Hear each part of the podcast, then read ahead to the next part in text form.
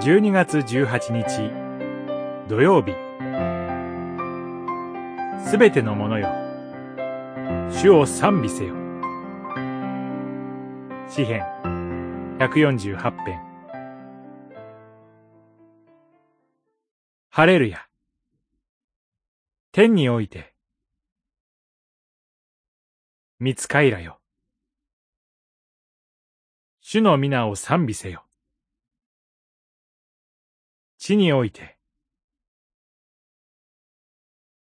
山々よ。すべての丘よ。地上の王よ。諸国の民よ。君主よ。地上の支配者よ。若者よ。乙女よ。老人よ。幼子よ。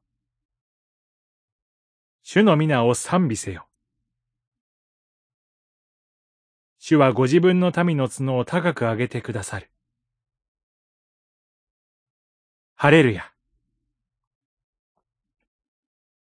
148編。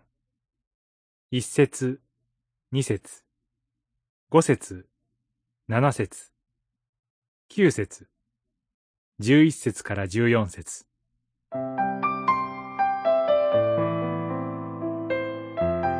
私たちキリスト者は、街道で賛美をこじんまりと捧げている感じです。だからこそ、この詩のような壮大な神賛美を必要としています。すべてという言葉が9回も原文では用いられています。天においては、見つかい、主の万軍、輝く星がすべて賛美へと招かれています。天に属する者も被造物で、創造主を褒めたたえています。地においては、丘、杉の林、家畜がすべて賛美へと招かれます。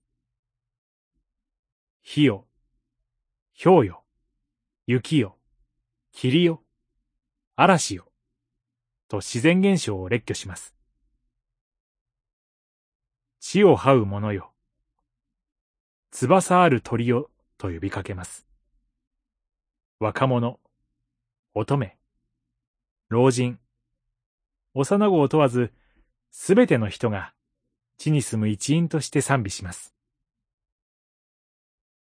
この詩は、イスラエルの民だけでなく、諸国の民、すべての王や支配者を地における賛美に組み込みます。天地に満ちている主の意向を賛美する義務を免除される王や民は、誰一人いません。すべてから賛美を受けられる主が、特にご自分の民を心にかけてくださいます。主の慈しみに生きる私たちは、すべての王や諸国の民が賛美する終末の完成に先立ち、自然界とも心を合わせ、ハレルヤと賛美します。